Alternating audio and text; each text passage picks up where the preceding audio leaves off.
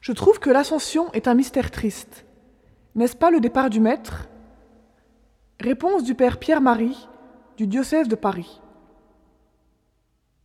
Pour comprendre l'arrachement que dut constituer le départ de Jésus, il faut imaginer l'amitié humaine qui le lia aux apôtres durant ces trois années de vie commune.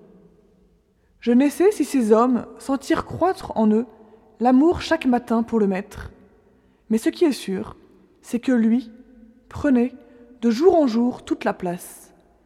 Il les enveloppait de sa personnalité.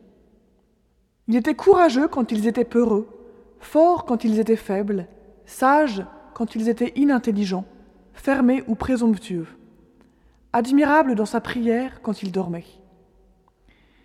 Il était tout leur présent et leur avenir. À qui irions-nous, Seigneur? Tu as les paroles de la vie éternelle. Jean 6, 68. Ils prenaient toute la place au spirituel et au matériel, partageant toute leur vie. Ainsi, n'ai-je pas de peine à imaginer quelle fut la détresse des disciples au soir du vendredi saint? Il me plaît, en revanche, d'imaginer leur joie, profonde, indicible, quand ils furent convaincus de sa résurrection. Le soir de Pâques, avant qu'ils ne le reconnaissent au signe de l'Eucharistie, ils le prièrent de rester. Reste avec nous, Seigneur. Luc 24, 29. Ce qu'il fit. Ce qu'il fait par son Eucharistie.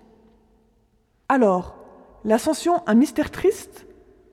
Fut-ce vraiment un arrachement? Non. Pour eux, s'étant prosternés, ils revinrent à Jérusalem pleins de joie. Luc 24, 52. Pourquoi? Parce qu'ils comprirent qu'ils nous quittaient pour une communion plus intime et plus intense. Voici que je suis avec vous jusqu'à la fin des siècles. Matthieu 28, 20.